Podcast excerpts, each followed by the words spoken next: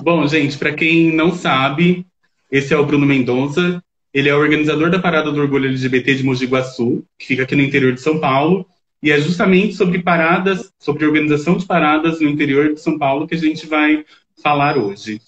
Bruno, eu recebi algumas várias perguntas que fizeram aqui, algumas são bem pertinentes e vai ser mais ou menos um, um bate-papo com entrevista. Tudo bem? Beleza, tá ótimo. É, a primeira pergunta aqui que fizeram é como surgiu a ideia de organizar a parada em Mogi? A parada em Mogi, na verdade, surgiu depois de alguns acontecimentos. E ela surgiu de dois amigos, na verdade.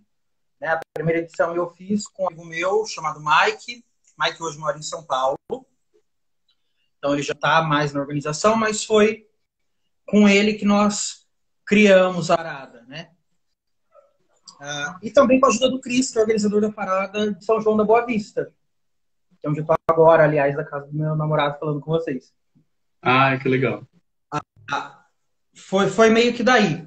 Como o, o que deu meio que o start, assim, eu e o Mike já falávamos sobre fazer. São João da Boa Vista tem três anos, é, é, tá três anos na nossa frente. E a gente já comentava sobre fazer em também. Mas a gente acabou nunca tirando o papel.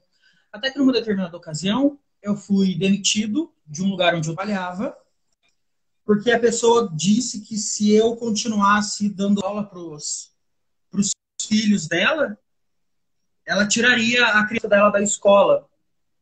Né? E no decorrer do tempo, essa ameaça virou não de uma, mas de outras mães, porque não queriam que um professor homossexual fosse uma referência para a filha com a criação cristã dela, aquela coisa. Questão de preconceito, realmente. E aí, acho que aquilo mexeu comigo. Quando eu fui demitido dessa escola, eu também abandonei o Estado, porque eu não me sentia bem trabalhando ali, me afetou de alguma maneira e achei que aquilo tinha que ser externalizado.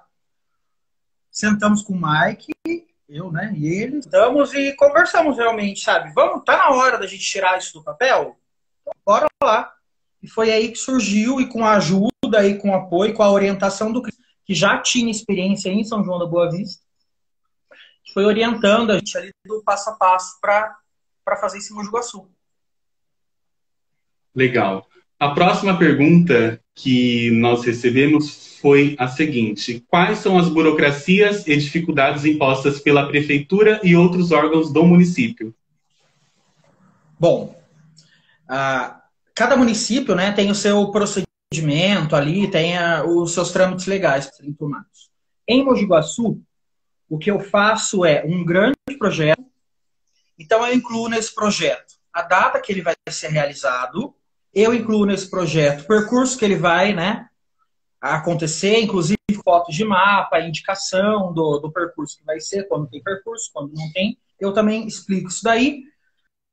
Aí eu faço todas as solicitações que são nem essa parada, é, como segurança pública, então solicito segurança pública, além de colocar a, solicitação de segurança pública no ofício que eu entrego para a Prefeitura de Guaçu, eu também levo uma outra via até a, o batalhão da polícia. Dentro da Prefeitura de Mogi Guaçu, quando eu coloco tudo que eu preciso dentro desse único documento, eles fazem os encaminhamentos para as secretarias que dizem respeito às coisas que eu estou solicitando. Então, por exemplo, eu preciso colocar na documentação desde a parte básica, né, que é autorização para uso do solo, do espaço público, até a limpeza. Então, ele primeiro vai ter que passar ali pela Secretaria de Obras e Viação, porque vai ter de impedimento de trânsito. Depois, dentro da própria prefeitura, eles vão reencaminhando. Eles passam para a Secretaria de Serviços Municipais, que vai fazer a limpeza do local. Eles vão passar para a Secretaria de Cultura, que vai ver de que maneira que pode ajudar, autorizar ou, ou oferecer algum tipo de de insumo para a gente. Ele passa para a Secretaria de Saúde, porque nós também pedimos material de preservativo para fazer distribuição lá no dia da parada. Então, ela corre em todas essas secretarias. Quando você vai fazer uma documentação dessa, né, é, é interessante você procurar um órgão da prefeitura para saber como que em cada prefeitura né, é solicitado. Mogi Guaçu, quando eu vou fazer uma solicitação dessas, eu preciso colocar ali tudo realmente que, que compete à, à realização da manifestação no dia. Vale lembrar que isso que eu faço é um procedimento é, é, meio que para quando você tem uma prefeitura parceira. Tá? Para fazer uma manifestação dessa natureza, não é necessário seguir esses procedimentos. Manifestações públicas são garantidas pela lei. A gente pode se manifestar, juntar as pessoas ali, fazer o que a gente acha que precisa fazer, porque nós temos isso como garantia da lei. Então, não é obrigatoriamente, né? Você não precisa obrigatoriamente pedir para fazer uma manifestação pública. Nós solicitamos isso para a prefeitura porque nós temos mais ou menos que uma parceria, então a gente pede insumos para a Secretaria da Saúde, como camisinha, por exemplo, para vigilância epidemiológica. Uh, e a gente faz parcerias também, porque antes da parada a gente faz uma programação toda, né? Em que a gente envolve os órgãos públicos.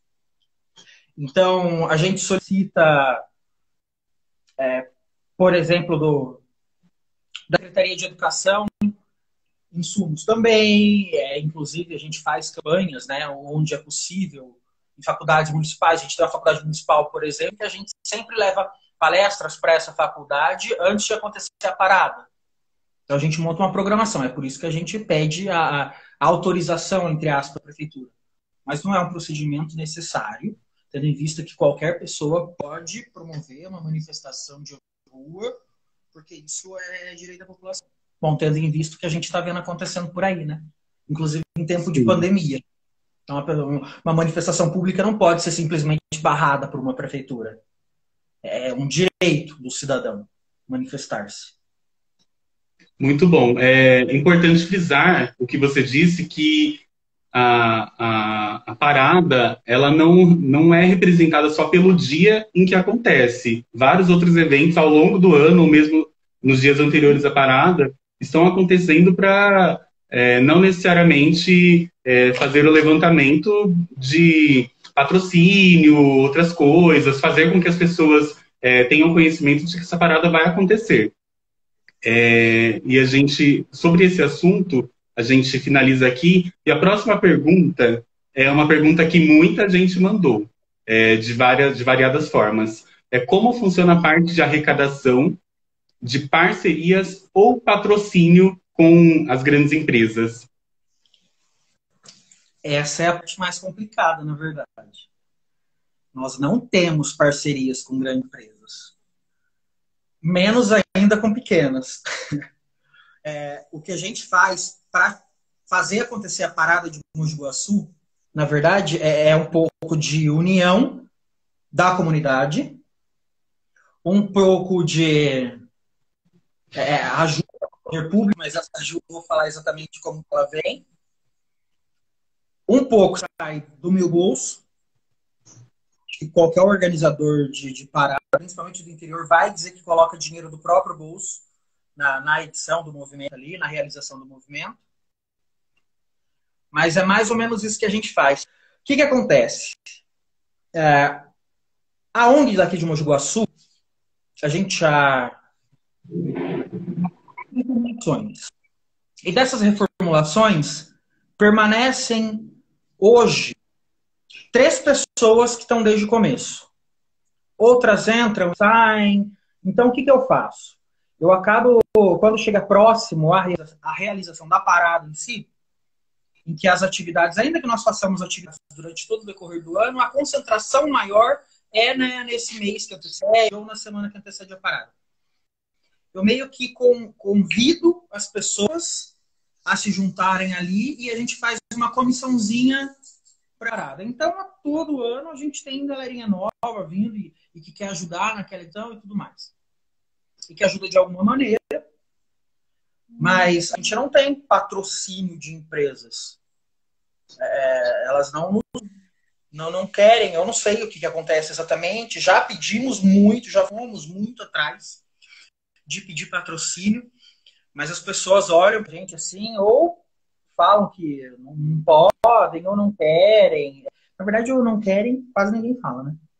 O pessoal costuma falar que não pode, ou que precisa ver com alguém, ou que precisa perguntar aqui ou perguntar ali. A gente não consegue estabelecer uma ação desse tipo, não. Agora, o que a gente tem, por exemplo, de parceria maior assim, é casa noturna. Nós temos duas casas noturnas na região. Em Mojimirim, que é a cidade vizinha aqui. É, de Mogi Guaçu, né? Espaço Friends é uma parceira que colabora.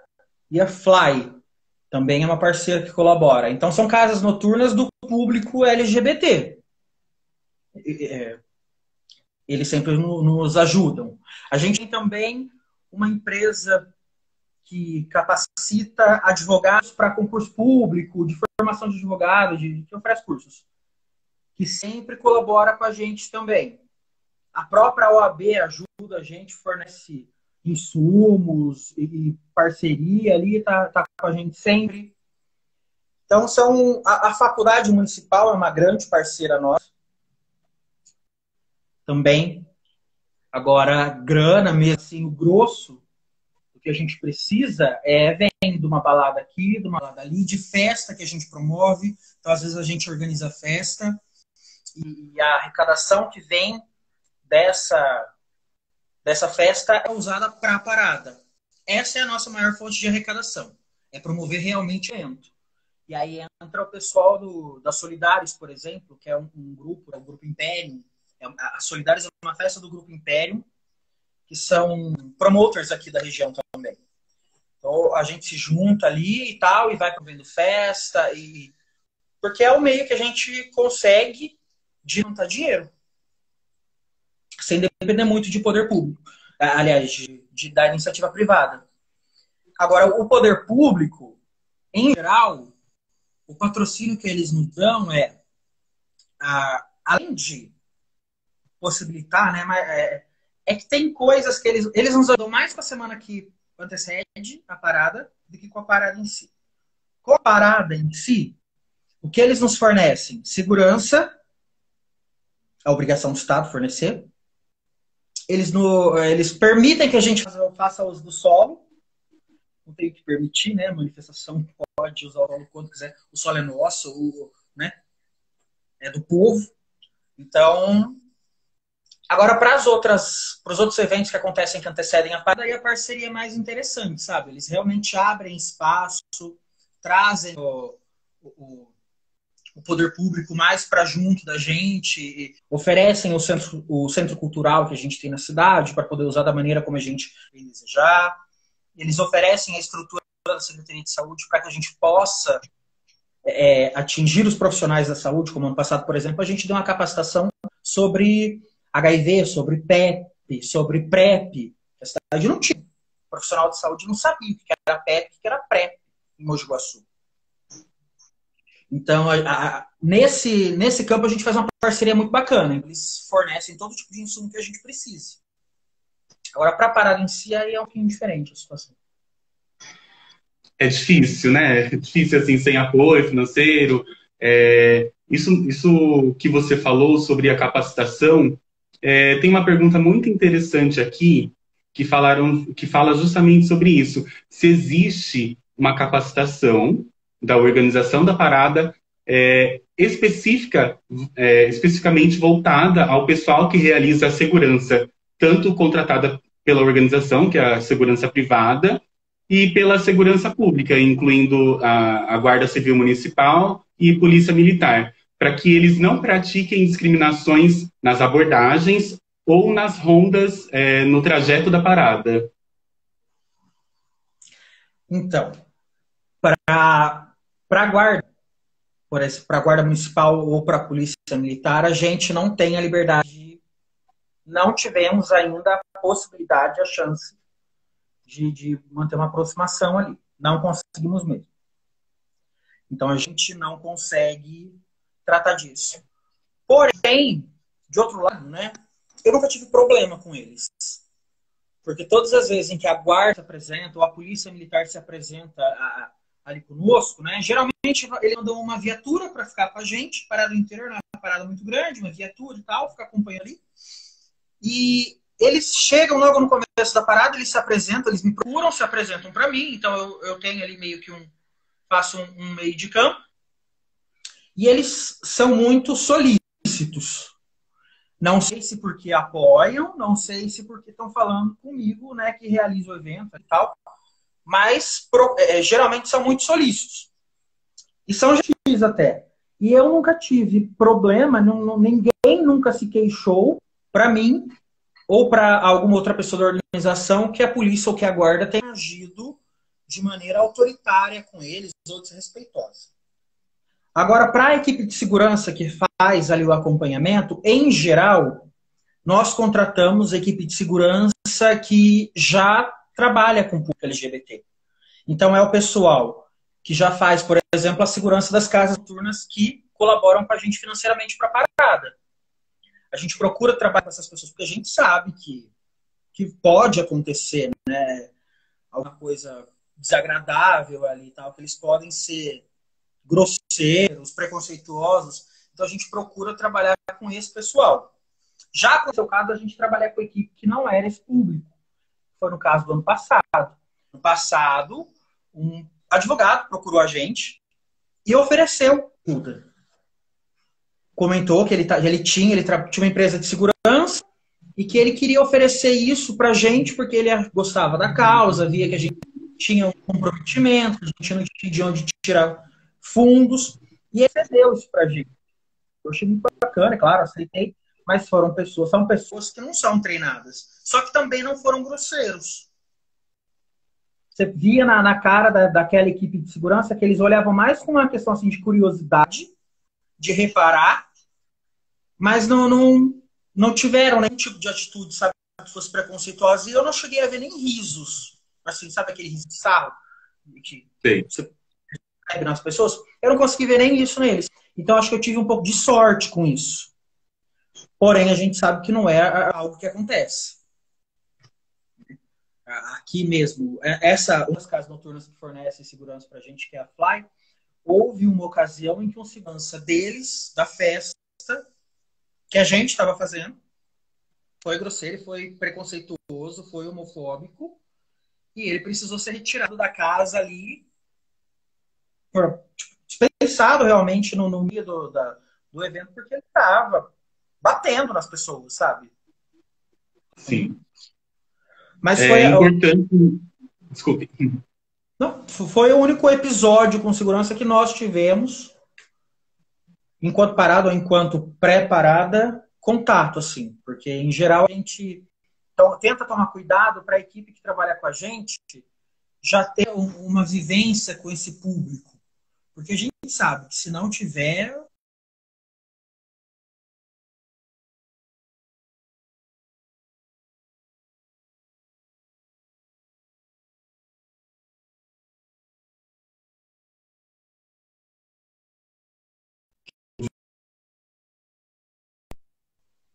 Tá voltando, voltou. Eu estava dizendo que é importante a gente, a gente perceber. Eu, eu vim do interior. Antes de vir para São Paulo, eu morava em Campinas. É importante a gente perceber que a dificuldade maior é colocar a parada na rua. É, e não exatamente o que acontece ali no meio da parada em si é, em questão de segurança pública, questão de violência também, em questão de pessoas que não necessariamente são LGBTs, mas que estão infiltradas ali de alguma maneira, querendo causar.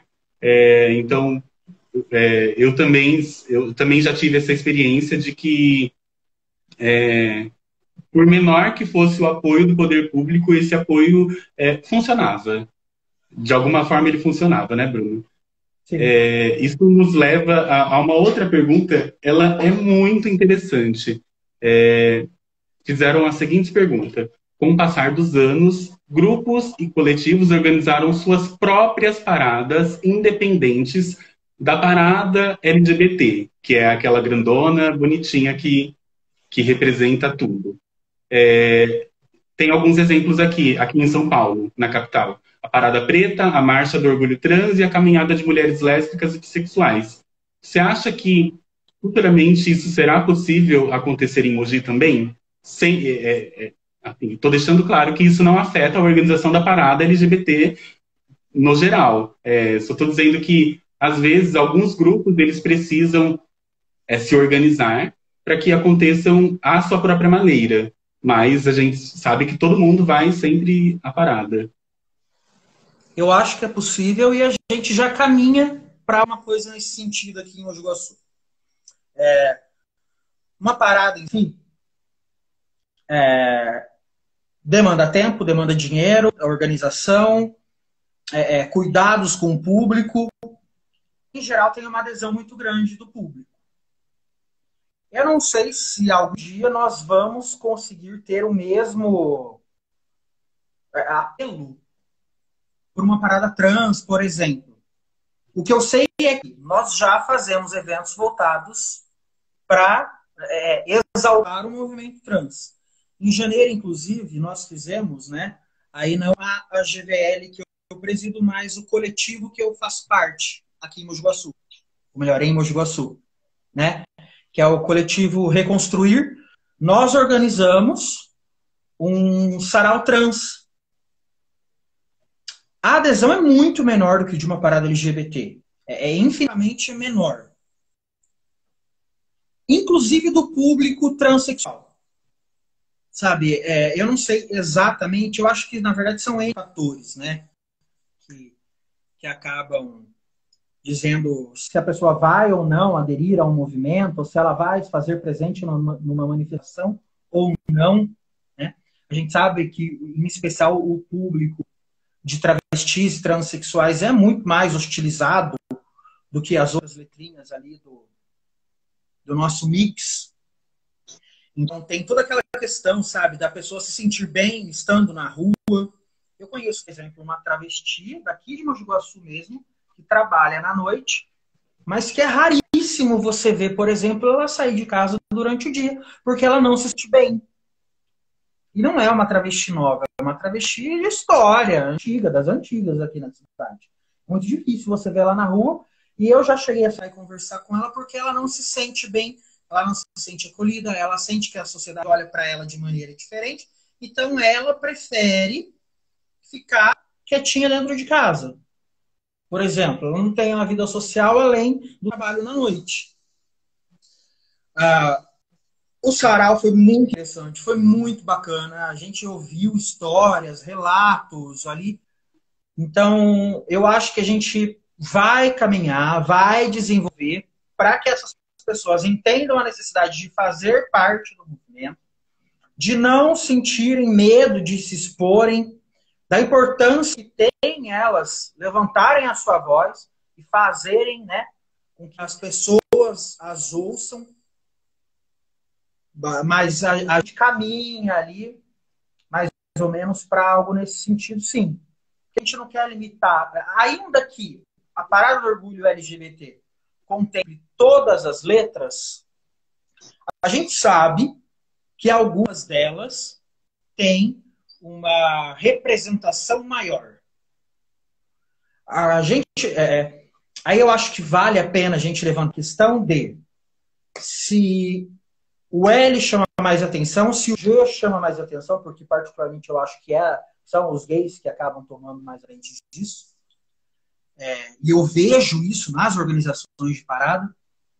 Se os bissexuais talvez não tenham tanto destaque, se os transexuais talvez tenham tanto destaque, eu acho que existe também a necessidade dessas pessoas quererem se fazer ouvir, sabe? Porque é muito difícil. Em Mogi por exemplo, todas as vezes que eu monto aquela, essas pequenas comissões que vão levar a parada adiante, de apoio ali, de ajuda, é muito difícil eu ver uma transexual que se disponha a fazer parte. Sabe? Eu entendo que nós temos que dar espaço, nós temos que ir até elas e chamar e dizer, vem aqui, ou, né? A gente está junto, não, não, não acho que isso daqui é uma coisa só do G. E aí eu meio que faço uma defesa um pouco disso, sabe? Porque eu vejo que tem muitos grupos, inclusive da militância mesmo, que fala que a gente não abre espaço eu não posso falar por eles, eu não posso falar pelos outros, mas eu falo por mim. Eu não só abro espaço, como eu conclamo essas pessoas. Chamo elas para estarem com a gente. Agora, a adesão é muito, muito, muito menor. Sabe? Talvez seja também uma razão numérica, né? Qual é a quantidade, a porcentagem ali que você tem de homossexuais e de lésbicas, de gays, por exemplo, para a porcentagem de travestis. Talvez seja isso também. Então, acho que a questão é muito mais ampla do que definir uma coisa ou outra. Mas eu acho muito importante isso. Nós estamos tentando caminhar para organizar isso, como foi o que aconteceu, por exemplo, em janeiro, enquanto a, pandemia ainda não era o que a gente achava que era, né? O que a gente sabe, na verdade, que é. Uh, então a gente está tentando construir uma maneira de exaltar essas outras letrinhas, essas outras vertentes e, e dar voz realmente para essas pessoas. Muito bom. É, tem mais duas perguntas especificamente sobre a parada. E tem uma última que é uma pergunta direcionada a você, que eu vou deixar para o final, tudo bem? Tá bom. É, uma pergunta aqui é a seguinte: mesmo com a evolução política das pessoas LGBTs, tanto na luta quanto em, em outros em outras áreas da sociedade, você acha importante ainda expressar fervo e luta com a palavra orgulho?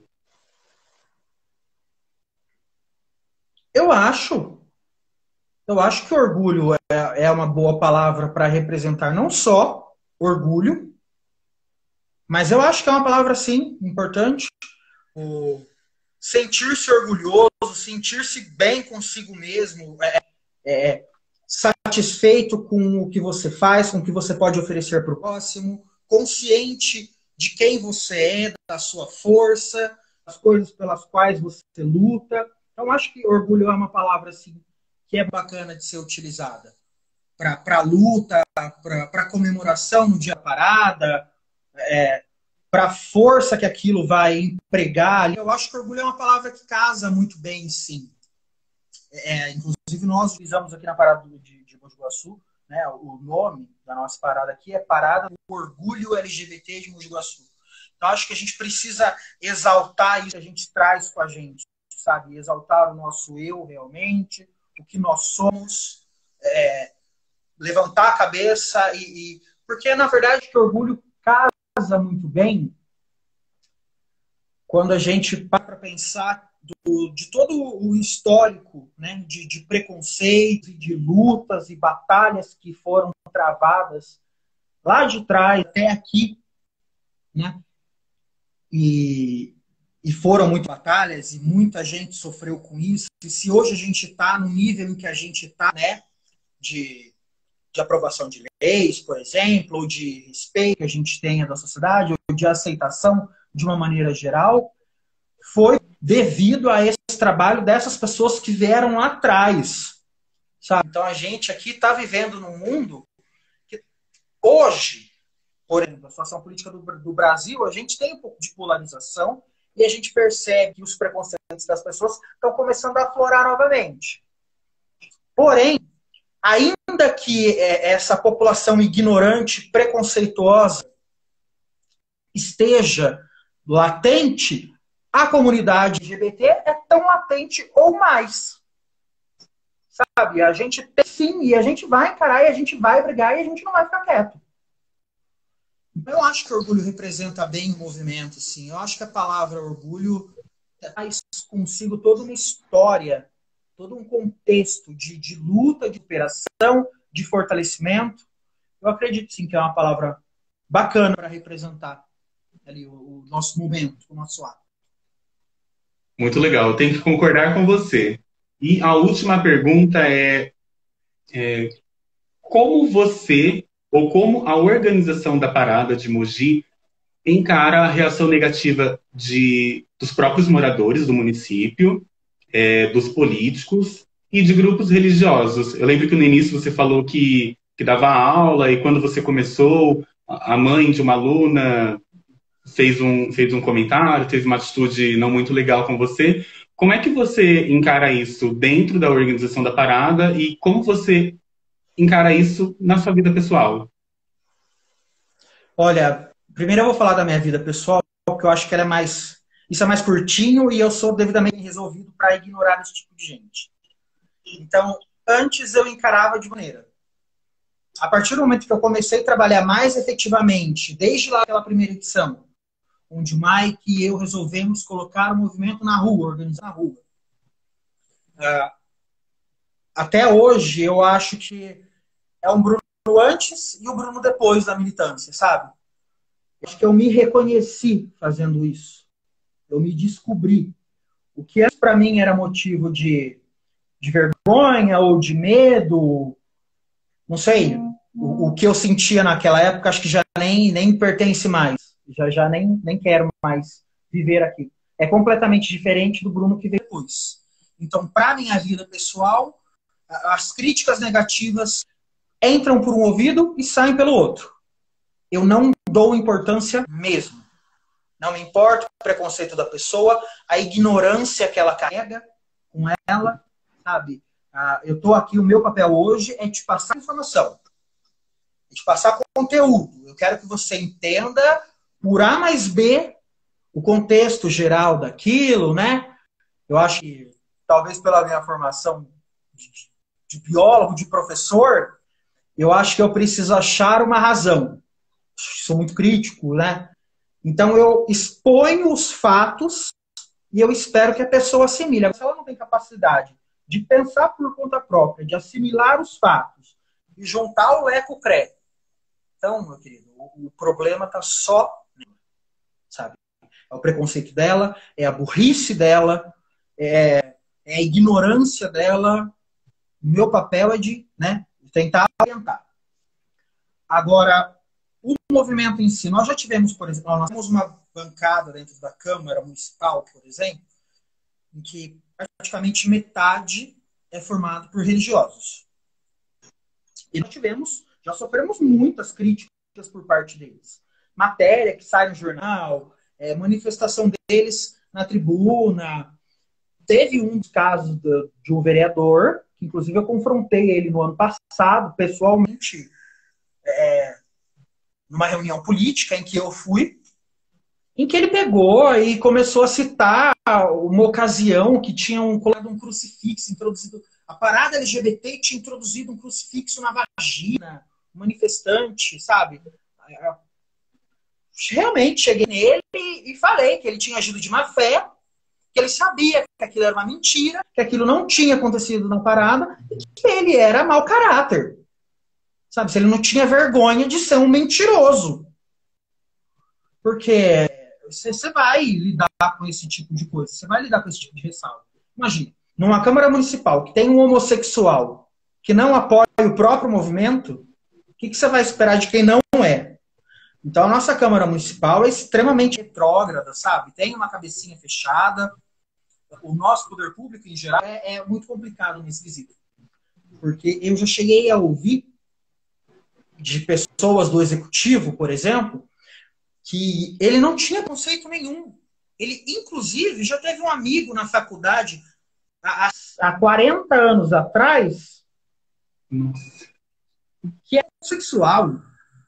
Então, como que ele tem preconceito? Pô, gente, pelo amor de Deus. Né? Você ser colega de classe de um homossexual, você quer achar que aquilo é justificativo para você. E o preconceito que você reproduz o tempo todo nas suas falas? E o preconceito que você reproduz quando você vai xingar um amigo ou ofender alguém, ou quando você briga com alguém e acha que chamar aquela pessoa de viado é xingamento.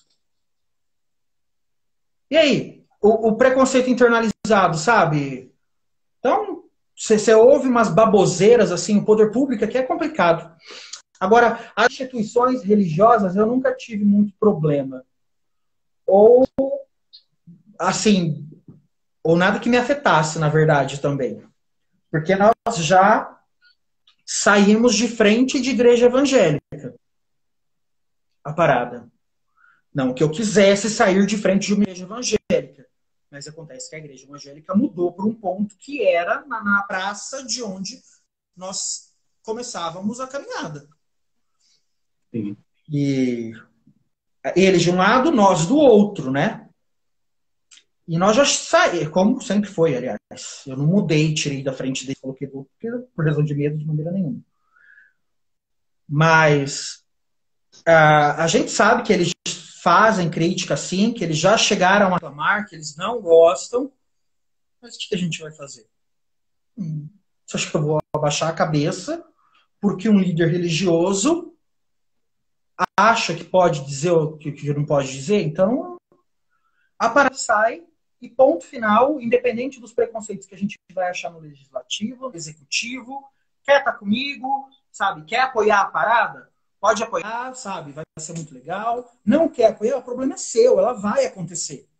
Se ela não vai acontecer através dessas parcerias que eu comentei no início do vídeo, que a gente sempre fecha ali com, o executivo, né? Meio que a gente fornece uma capacitação, a gente fornece uma série de palestras, o que é algo muito bacana, é muito engrandecedor. E as mais diversas áreas que a gente geralmente pega ali, né? E capacita, tenta capacitar as pessoas. Ah, até a contrapartida de, de fazer uma política ali da boa convivência, sabe? Sim. Então, ainda que nós tenhamos esse tipo de, de parceria, a gente sabe que tem muitos outros dentro do próprio executivo ou próprio legislativo que torcem a orelha e que falam contra e que tentam impedir. Sabe? Mas aí é uma questão pessoal deles. Agora, se a, prefe a prefeitura ajuda, né, né, fazendo ali esse meio campo, essa parceria, ótimo. E se eventualmente não ajudasse? Problema é dela. Sabe? Maiores recursos que eu consigo para colocar a parada na rua são fruto do trabalho meu, das pessoas que estão comigo. E ponto final. Quer, quer, não quer, vai ter do mesmo jeito. Sim, é, é bem interessante. É, também fico pensando, você comentou de, de parlamentares é, na, na Câmara do município que pode ser homossexual e critica o movimento. Isso também acontece é, na Câmara Municipal daqui de São Paulo, acontece na Assembleia Legislativa, inclusive com um deputado transfóbico praticando transfobia dentro da Assembleia Legislativa, que são situações assim é, estarrecedoras, situações graves que não deveriam acontecer. É, inclusive é, parlamentares negros que, que se colocam contrários ao movimento negro que existe no país, principalmente nesse momento que a gente tem, tem vivido nessas últimas três semanas, né? Com, as, com, com toda com todo esse turbilhão de, de movimentos nos Estados Unidos e mais recentemente, mais recentemente com os movimentos antifascistas aqui, com o apoio do movimento negro também, em decorrência do Vida, Vidas Negras Importam. Então, é, assim, é uma situação que a gente vivencia e que é triste. A gente não sabe se a gente fica triste, é, assim, por nós ou por eles mesmos, porque eles também são vítimas dessas situações. O deputado gay ou o vereador gay, em algum momento ele vai ser vítima do que ele do que ele repugna, do que ele repudia, porém ele fala o que não deve ser falado e, e, e age é, em desacordo com o que ele deveria estar fazendo, com a função para a qual ele foi eleita. Então, é, é a sua indignação é a minha indignação também. Sim. E agora a última pergunta, que é uma pergunta mais, mais pessoal mesmo, para a gente finalizar. Do que você sente orgulho nisso tudo? Deixa eu pensar, peraí. É que, que eu acho que eu sinto orgulho, orgulho, na verdade, de muita coisa. Ah, eu sinto orgulho, por exemplo, de ter do meu lado as pessoas que eu tenho, de ter os bons companheiros que eu tenho. E se eu parar para citar nomes, eu poderia elencar ali é, algumas pessoas que são muito conhecidas, inclusive, na cidade, né? Cidade pequena, todo mundo conhece todo mundo em Sim. especial uma comunidade. Mas eu poderia elencar, por exemplo, Carlete, que é uma drag queen, que está sempre com a gente, é muito parceira. Eu poderia elencar o Túlio, que é um promotor de eventos aqui na cidade. Aliás, agora o Túlio mora em Posto de Caldas, né? Mas é um, uma grande personalidade, é, é, sempre foi um apoiador nosso, sempre esteve com a gente. Eu poderia elencar Mariana, Raika, Oníqua, é, essas pessoas, o Felipe, como poderia esquecer o Felipe? Felipe, que está sempre com a gente, Marcelo, Cris, Mike, sabe, a, a gente. Acho que meu maior orgulho é ter essas pessoas ali ao redor. Sabe, conseguir fazer com que essas pessoas entendam a importância delas fazerem alguma coisa, se movimentarem. Não que eu faça isso, sabe? Mas acho que meu orgulho é de ter pessoas é, iluminadas à minha volta. Ter dado a sorte de, de, de conhecer essas pessoas, de encontrar essas pessoas no meio do caminho, no meio da caminhada. É, é uma coisa que me traz muito orgulho, sim. É, acho que é isso mesmo, sabe? É, e o nosso evento em si é um evento que me orgulha muito. A gente tem a sorte de Iguaçu não ter, por exemplo, casos de violência.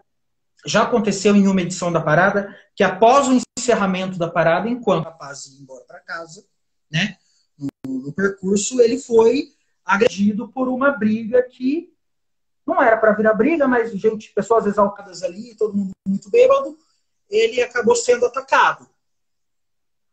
É, não vou dizer que a gente não assume isso como, né, como uma responsabilidade nossa, também é uma responsabilidade nossa, ainda que ele esteja no percurso para casa, e nós tomamos um posicionamento, nós fomos atrás dele, saber o que precisava, o que não precisava, procuramos acompanhar o estado de saúde do rapaz depois, mas eu, é, em geral a parada de Mogi é uma parada muito tranquila, não é uma parada com violência, não é uma parada com muitas brigas, além daquelas de pessoas bêbadas, né? Uma olhou para minha namorada, olhou para outra. Essas confusões assim, a gente vai ver em qualquer lugar, em qualquer parada, em qualquer jogo de futebol, né? numa feira, em qualquer lugar. Mas eu acho que eu tenho muito orgulho de, de que o movimento seja tão bem organizadinho, assim, sabe? Não é um elogio para mim, mas é um elogio para o público que frequenta a nossa parada acho que eu tenho muito orgulho disso, sabe? São pessoas que eu acredito que compreendem o que estão fazendo ali. A gente tenta passar essa mensagem durante o decorrer do, da parada. Teve uma ocasião no passado, inclusive, que foi muito interessante. Durante as falas, porque, né, afinal de contas, a parada não é só para a pessoa ir beber e ouvir música. A gente tem a informação para passar, a gente tem o conteúdo, o tema de discutir, a gente precisa abrir a cabeça dos nossos, inclusive é, desenraizar os próprios preconceitos que talvez eles ainda carreguem consigo. Carregam. A gente sabe disso. A gente carrega. Eu carrego. É, é, é, desfazer isso aos poucos, sabe? Enquanto a gente fazia fala, eu estava fazendo uma fala, é, um grupinho próximo começou a gritar: chega, eu quero beber, eu quero ouvir música. E imediatamente a reação do público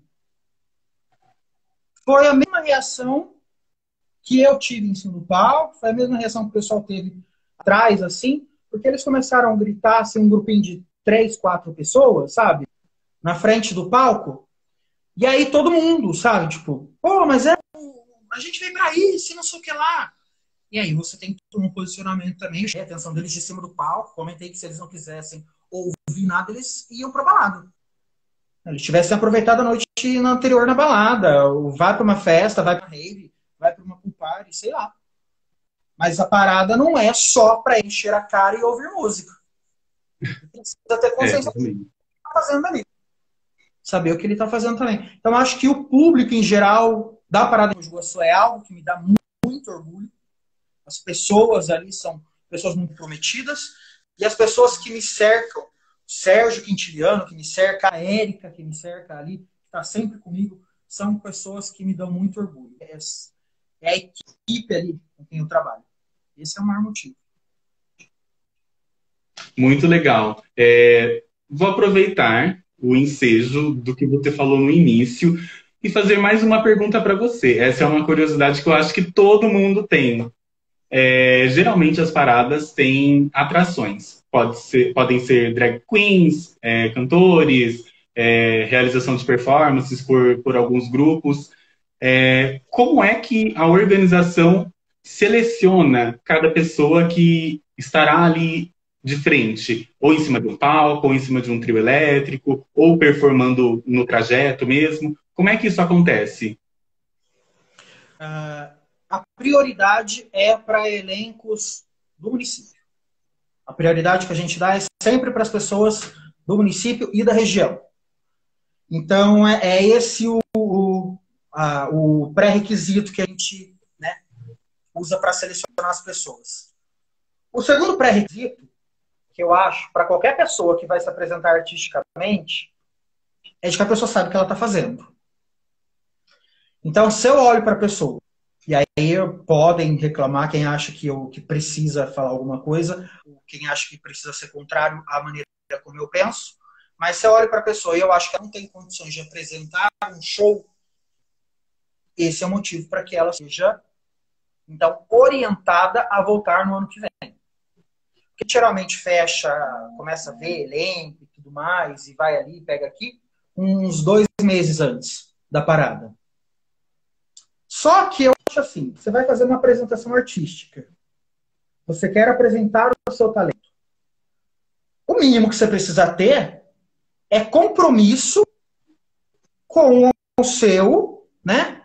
Com, seu, com a sua personagem, ou com a sua figura, ou com o seu dom, com o seu talento.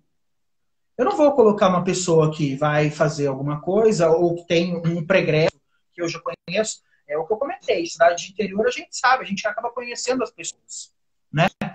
E tem gente que sempre pede para apresentar em Mogi Guaçu que eu, infelizmente, não posso abrir espaço. Porque eu sei e eu vejo é, essas pessoas se apresentam em outros eventos, em outras paradas pela região, e todas as vezes, sem exceção, é a mesma coisa. Ela acabou uma apresentação, ela gostou porque a que está lá embaixo olhou, olhou torto para a cara e tal. Aí a pessoa acaba de se apresentar, desce e vai bater em quem está lá embaixo porque achou que a pessoa que está lá embaixo não recebeu bem o seu show. Eu já vi isso acontecer algumas vezes em paradas da região. E essas pessoas, por exemplo, quando me pedem para fazer uma apresentação, obviamente eu não vou deixar.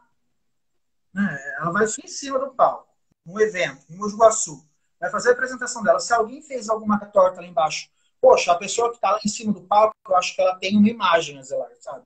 Ela tem um compromisso ela mais, aquelas pessoas que estão em cima do pau, mais do que ninguém, eles têm que saber o porquê é que eles estão ali. Então tem todo um pregresso de conversa que a gente vai tendo com os artistas, e isso realmente é um posicionamento que eu tomo na parada de Mujuaçu, que é de orientá-los para ele. Olha, o seu papel, principalmente ali, acabou de fazer a sua apresentação, faz uma fala, pensa no tema da parada, eu procuro abrir espaço para que as drag queens, os DJs, cantores que queiram se apresentar tenham espaço também para fazer a, a, a, militância ali, sabe? Eu acho que é importante isso. Artista geralmente tem fã. Fã se espelha em artista. Muitas coisas. Então, acho que eles têm uma obrigação social de ter um posicionamento. E está incluído em ter um posicionamento coerente, não, não sair de cima do palco para ir dar porrada em quem está lá embaixo, né? Então, acho que tem, tem muito disso também. Mas, basicamente, são esses os pré-requisitos. Ser da região é um pré-requisito que eu dou prioridade. E, e que faça realmente, que tenha compromisso que está se propondo. Faça um trabalho bacana. Eu não, claro, não vou achar que eu preciso dar espaço para uma profissional, é, só abrir espaço para né, bailarinos profissionais, por exemplo. Não sou louco também de fazer isso. É, eu acho que apresentar um trabalho onde você vê, pelo menos tenha empenho, ainda que não seja bonito, né? Mas que você vê empenho ali, dedicação, eu acho que é isso que a gente usa primeiro. Agora, a parte de, de falas, por exemplo, geralmente eu chamo de acordo com o tema. Né? Eu vou precisando pessoas que eu acho que podem falar bem sobre aquele tema, ou que têm conhecimento, que têm embasamento científico, de pesquisa. São essas pessoas, aí elas são realmente convidadas, de acordo com o tema da parada, né, da proposta que a gente tem oferecido naquele ano, e do, do conhecimento prévio que elas já têm. Muito bom. Bom, foi, foi excelente. É, só de você fazer tudo, ter passado por tudo isso, é, eu, de onde eu estou, acredito mesmo que seja de um orgulho imenso e se você contribui para a sociedade fazendo o que você faz, sendo biólogo, sendo professor ou sendo organizador de parada, isso já é de fato muito relevante e com certeza muitas pessoas têm orgulho disso também. É, se alguém um dia de Mogi Guaçu chegar e falar assim, ah, eu participo da parada, eu fui na parada, a parada é legal. Assim, de alguma forma, é, você está sendo representado nessas palavras e é muito importante a gente deixar isso. Então, muito obrigado por contribuir com a comunidade, com a parada no seu município. Isso é muito importante e, assim, nós aqui da Comissão da Diversidade Sexual e de Gênero da OB São Paulo esperamos que a gente possa ter um bate-papo sobre outros temas também, não somente sobre a parada, mas é, é eu, eu sou muito grato a nossa comissão é muito grata, nossa presidenta Marina Ganzaroli é, fica muito grata pela sua contribuição, por ter é, deixado esse tempinho do seu dia só para participar aqui com a gente. E tem um comentário aqui que é do Renan Medeiros, dizendo que você é o melhor ativista da cidade. Um orgulho para eles. Então, parabéns, Bruno. Obrigado. Muitíssimo obrigado, viu? Você pode dar o seu recado, deixar as suas redes sociais aqui, para que outras pessoas conheçam o Bruno. Não, eu não lido muito bem com elogios porque eu estou tomando uns remedinhos, eu fico um pouco sensível. Mas eu acho que assim, trabalhar ativamente, né, para uma parcela da população que tem um histórico de exclusão é o mínimo que nós, que fazemos parte desse, desse da minoria, né, podemos fazer. Se a gente quer melhorar o ambiente onde a gente vive, a gente tem que ir por conta própria fazer isso. A gente tem que botar a mão na massa. Se eu quero direito, eu vou exigir o direito. Se eu quero ter local de fala, eu vou me fazer ouvir, sabe? É, é, eu acho que assim, se a gente conseguir, por exemplo, desse vídeo de quem está assistindo a gente, de quem acompanhou, de quem vai ver ainda, colocar uma sementinha ali de que a pessoa precise perceber da importância dela de, de trabalhar ativamente para aquele movimento também, sabe? Ainda que ela não faça isso é, de maneira a tomar um, uma repercussão grande na vida dela, mas que ela faça pelo menos o trabalho de formiguinha ali, sabe? Porque isso é de grande valida. É, então, eu espero que que sirva também de inspiração para todo mundo que, tá, que vai assistir a gente ou que está assistindo ou já assistiu, de que crie-se essa consciência nessas pessoas, seja ela LGBT, seja ela uma pessoa negra, em especial nesse momento que a gente está vendo, que você citou, das três semanas né, para cá, em que o tema tomou uma proporção é, mundial, e eu acho isso maravilhoso, e tem ah, e a gente precisa entender né, a importância de lutar. E aí, eu acho que eu vou prolongar demais, mas eu preciso falar um negócio. É, a gente teve essas manifestações ali lá nos Estados Unidos, né? Eu acho que a gente, que os Estados Unidos hoje têm algo em média de 10%, 15% da população é negra. Um país que tem 10, 15% da população de negros, de afro-americanos, e faz o que fizeram para os brasileiros, eu acho que é um tapa na cara. É motivo de vergonha. Porque nós temos aqui no Brasil algo em torno de 50% da população que se declara negra ou parda. E por que, que a gente não tem a mesma força? Por que, que a gente não tem essa representatividade? Por que, que a gente não consegue eleger essas pessoas? Se você olha o, o nosso cenário político, você vai ver de 500 deputados, 480 são brancos, de meia idade, homens, cisgêneros e de classe média alta. É meio que padrão. Cadê a nossa força? Onde que está? O que, que, a gente precisa fazer? O que, que precisa acontecer com as nossas pessoas para que a gente entenda a necessidade de é, ser representado, de botar alguém que represente a gente realmente. Calculo ali que a gente tenha, calculo, né? É um dado, outro que a gente pega ali de informações, que 10% da população, 15% em média da população brasileira, seja LGBT. O lésbica, gay, bissexual, travesti, transgênero. Quanto por cento você acha que tem de políticos LGBTs assumidos, por exemplo, no nosso Congresso? Muito poucos. Eu acho que são aproximadamente de 25 a, 25 a 30 de políticos no país todo. Aí a gente já inclui prefeito, vereador, deputado estadual, deputado federal e senador. De 25 a 30 pessoas no total, em, todas, em todos os cargos eletivos. E cadê esses 10 a 15% da população que está na rua, vai às urnas e que não coloca essa gente para representar os interesses deles? Será que eles conseguiram se tocar ainda de que aquelas pessoas brancas de meia idade, homens e gêneros que estão lá no poder, estão cagando para essas minorias lá de onde eles estão? Será que essa, essas pessoas não conseguem perceber a importância de fazer a, a elas serem ouvidas, a voz delas serem ouvidas, sei lá, de, de, de se sentirem representadas de alguma maneira? Não adianta falar que ah, eu não vou porque tal pessoa não pode fazer isso, tal pessoa não é competente. Como? Como assim? Sem certeza? Você avaliou todas as possibilidades? Você viu, viu o currículo daquela pessoa? Você parou para pensar, para refletir, para conversar, para discutir política? A política a gente faz ali no, no nosso dia a dia, o tempo todo. E ela está diretamente ligada com o nosso bem-estar, com a nossa vivência.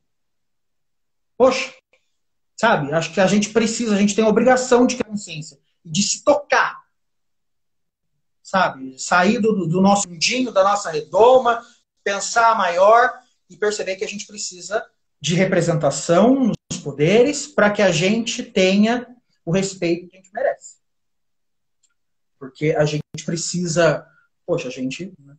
Você vê um momento político em que a gente está passando, em que se você parar para analisar, por que, que o ego, o ego dessas pessoas racistas, conceituosas, homofóbicas, está inflado dessa maneira? Por que, que eles estão se sentindo tão fortes?